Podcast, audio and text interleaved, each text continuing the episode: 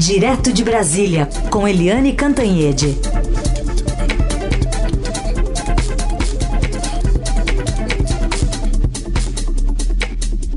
Oi, Eliane, bom dia. Bom dia, Raicem. Bom dia, Carolina Ouvintes. Bom dia, Eliane. Bom, vamos começar com a fala já do presidente Bolsonaro. Ele estava saindo ali do Palácio da Alvorada, conversou rapidamente com alguns jornalistas, alguns populares. Aliás, um fato que ele repetiu ao longo do fim de semana. As informações vêm aí de Brasília com Matheus Vargas. Oi, Matheus. O presidente Jair Bolsonaro voltou a falar hoje sobre alguns assuntos já recorrentes na sua agenda, como o preço da carne, defesa do ministro da Educação, Abraham Ventralb, e críticas à cultura e à educação no país. Bolsonaro falou, por exemplo, que a TV Escola, cujo contrato foi descontinuado na última semana, deseduca. Ele disse também que a associação que gere a TV Escola queria renovar um contrato de 350 milhões de reais, que seriam jogados no lixo, segundo o presidente. Bolsonaro ainda questionou quem assiste a TV Escola e voltou a falar que seria um dinheiro jogado fora renovar esse contrato. Para o presidente, a programação da TV era totalmente de esquerda e pregava ideologia de gênero. Bolsonaro voltou a tentar contornar as críticas sobre a alta do preço da carne no Brasil. Ele disse que se o país não negociar com o mundo, irá quebrar. O presidente também fez críticas às agências reguladoras. Ele disse que as agências têm muito poder e que às vezes até travam os ministérios.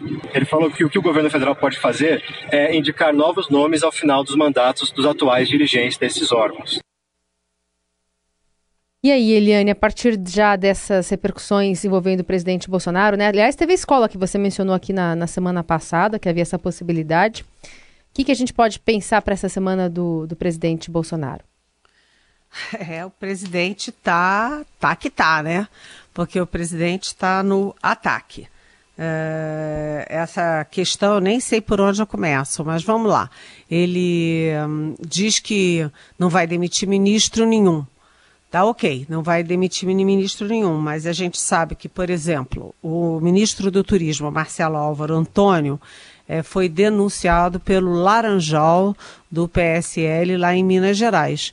Ninguém sabe o que, é que o Marcelo Álvaro Antônio faz. Ninguém sabe qual é a política de turismo. Ninguém tem ideia nenhuma da pasta dele. Mas toda hora se ouve falar no Laranjal e nas denúncias contra o ministro. Ele vai continuar assim? Aliás, é, é, muito curioso, né? Porque apesar de todos esses problemas com o ministro, ele acabou de ganhar um presentão, né? Ele ganhou toda a área de cultura, como se a cultura fosse um rebutalho, pudesse ir para qualquer lugar. Eu nunca, nunca entendi o que que cultura tem a ver com turismo, mas como ninguém quer uma batata quente, joga para lá, joga para cá, joga para lá, joga para cá, eu acho que até terminar, né? Quando acabar a área de cultura, aí não precisa ficar mais em lugar nenhum. Ah, o ministro Abraham Weintraub da Educação também é um problema, porque é, enfim, é, é, muito esquisito o que está acontecendo na educação. Veio o Vélez Rodrigues, o primeiro-ministro, foi aquela confusão toda, só criou confusão, não criou nada de positivo, nenhum programa, nada, até ser demitido.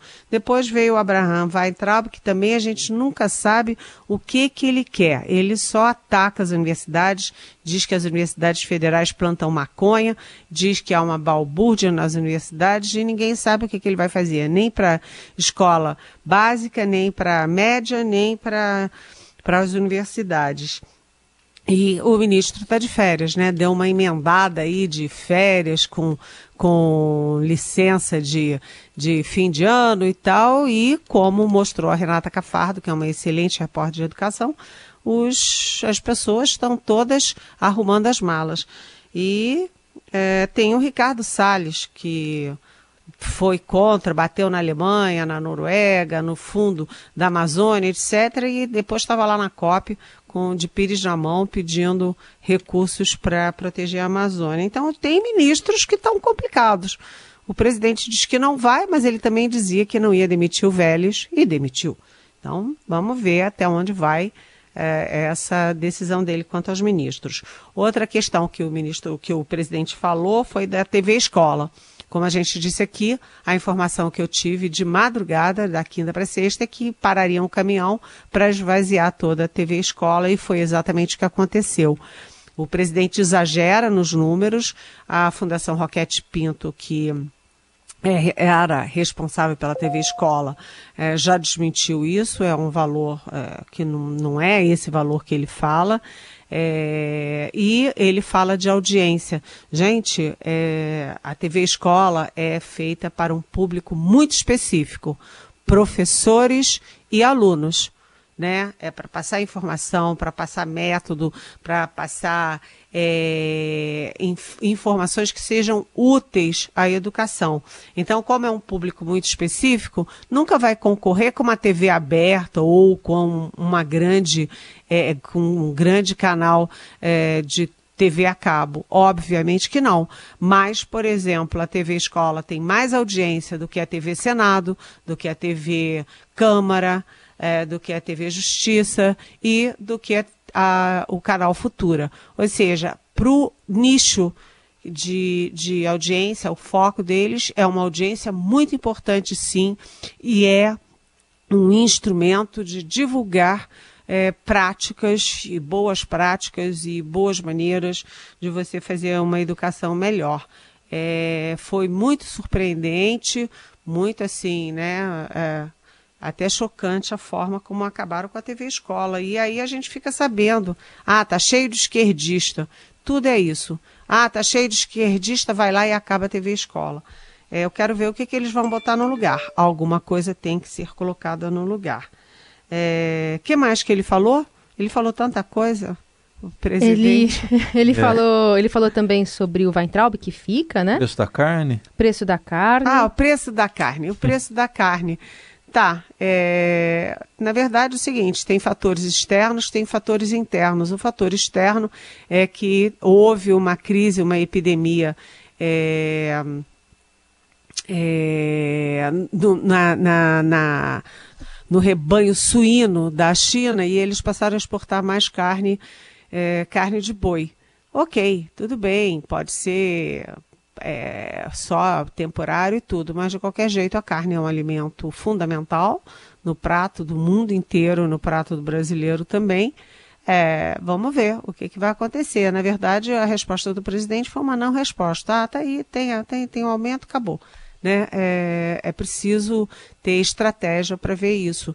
Né? Aumentou é, carne, aumentou gasolina, a inflação deu um picozinho, então tem que ficar atento para, enfim, para controlar.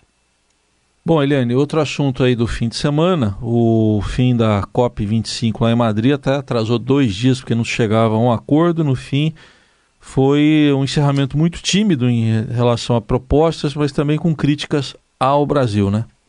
Pois é, a COP era para ser no Brasil, a COP25 era para ser no Brasil, o governo Bolsonaro não quis, empurrou a COP a COP acabou sendo em Madrid. A COP está sendo cada vez mais difícil, porque cada vez você tem que ajustar mais o torniquete para controlar é, emissões de carbono, para, enfim, para proteger o ambiente. E as grandes potências são as primeiras que chiam, né? A começar dos Estados Unidos, também tem a China. Então, é muito difícil você ter acordos é, é, que, que, possam ir melhorando. Parece que a COP vai piorando, mas de qualquer jeito, o fato é que o Brasil sempre foi líder em qualquer fórum de meio ambiente. Né? O Brasil tem Amazônia, o Brasil tem água doce, o Brasil tem. O Brasil, o Brasil é o Brasil, né? O nosso Brasil espetacular, né? E o Brasil sempre foi o líder de reuniões assim. E dessa vez nem foi líder, nem abrigou a COP 25 e acabou levando o troféu Fóssil Colossal, que é dedicado àqueles que, em vez de andar para frente, andam para trás na proteção do meio ambiente do, e do planeta, portanto. É, e aí o Ricardo Salles é, deu de ombros, né? Estava comendo churrasco e ironizou bem sarcástico, disse: Ah, isso aí é uma homenagem à COP25. É, depois de publicar a foto de um bifão ali no Twitter, né? É, um bifão. Saldo da COP com churrasco.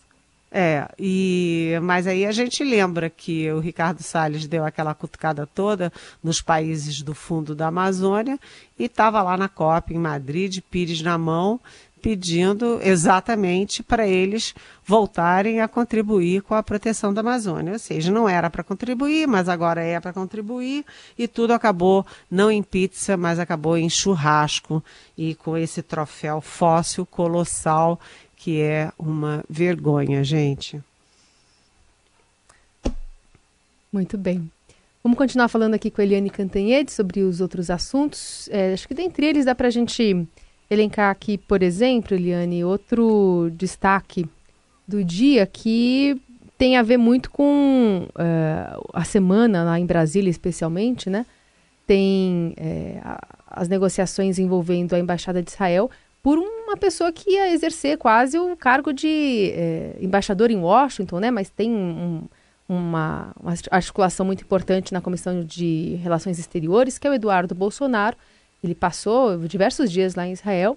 Queria saber o que, que você acha desse, desse balanço final, né? Que são essas negociações envolvendo a embaixada e a abertura de um escritório lá oficialmente, em foto do, do Eduardo Bolsonaro ao lado de Netanyahu, por exemplo.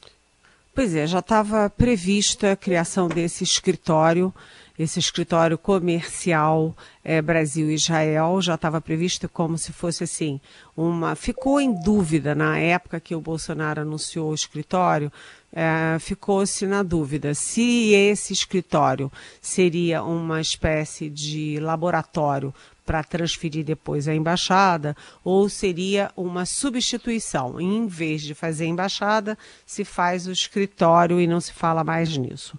Mas, como se viu agora nessa viagem do Eduardo Bolsonaro, deputado, presidente da Comissão de Relações Exteriores da Câmara, filho do presidente da República e quase é, embaixador em Washington, é, na verdade, esse escritório é apenas um passo para instalar a embaixada. Eu achei curioso o filho do presidente chegar lá e dizer: é, o Brasil quer dar o exemplo para o resto da América do Sul, transferindo essa embaixada é, do Brasil para Jerusalém. Né? Hoje é em Tel Aviv, eles querem é, jogar em, em Jerusalém. Por que, que isso é importante? Porque Jerusalém é um, é um, vamos dizer, campo minado porque é, é, disputado por Israel, disputado pelo mundo árabe, pelos muçulmanos, e o Brasil sempre, sempre, é, desde sempre, desde 1958, o Brasil tem uma posição de independência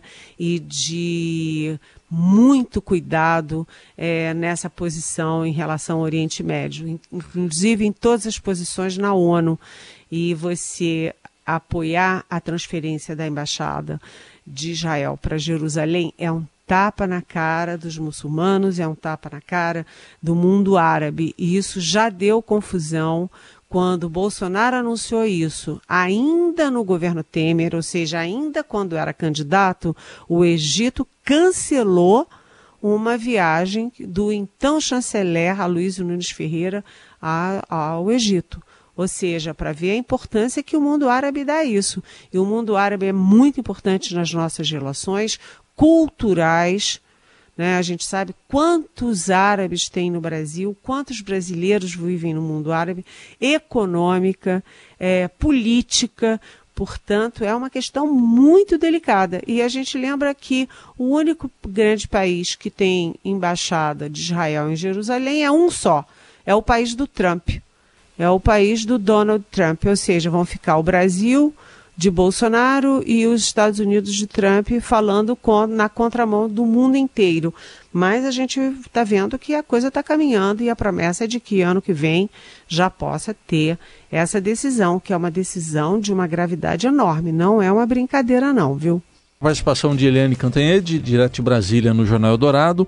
Hoje tem entrevista aqui ao Luiz Macluf de Carvalho no Estadão, entrevista exclusiva do ministro presidente do Supremo Tribunal Federal, Dias Toffoli, em que ele afirma que a Lava Jato destruiu empresas e também critica o Ministério Público, dizendo que é pouco transparente. Qual a sua avaliação dessa entrevista, Eliane? É, é uma entrevista, eu diria, curiosa, né? porque o o ministro Dias Toffoli, é, aliás, o McLuff até registrou né, que aquela sala da presidência, a sala contígua ali, a sala da presidência do Supremo, fica bem de frente para o Palácio do Planalto. Então, você fica conversando com o presidente do Supremo e vendo o Palácio do Planalto. E nessa circunstância, olhando para o Palácio do Planalto, o presidente Dias Toffoli é, elogiou as áreas de excelência do governo Bolsonaro, que estão funcionando muito bem, que estão falando, é, fazendo um belíssimo trabalho. Só não nomeou quais, mas ele elogiou. Né, e também elogiou os diálogos é, com as instituições o tempo todo. Ou seja, ele está bem com o Palácio do Planalto, inclusive teve uma festa é, de encerramento do ano judiciário e o presidente Bolsonaro foi. Ou seja, as relações entre Toffoli e presidente Bolsonaro vão bem, até porque, né, foi o Toffoli que deu aquela liminar, aquela canetada que suspendeu as investigações do, é, do gabinete do Flávio Bolsonaro no Rio de Janeiro. Então, as relações estão bem, mesmo que depois tenha caído, é, com uma expressiva maioria de votos no Supremo, o Toffoli fez o que pôde né, ali para ajudar dar uma mãozinha para o filho do presidente, então as relações estão boas.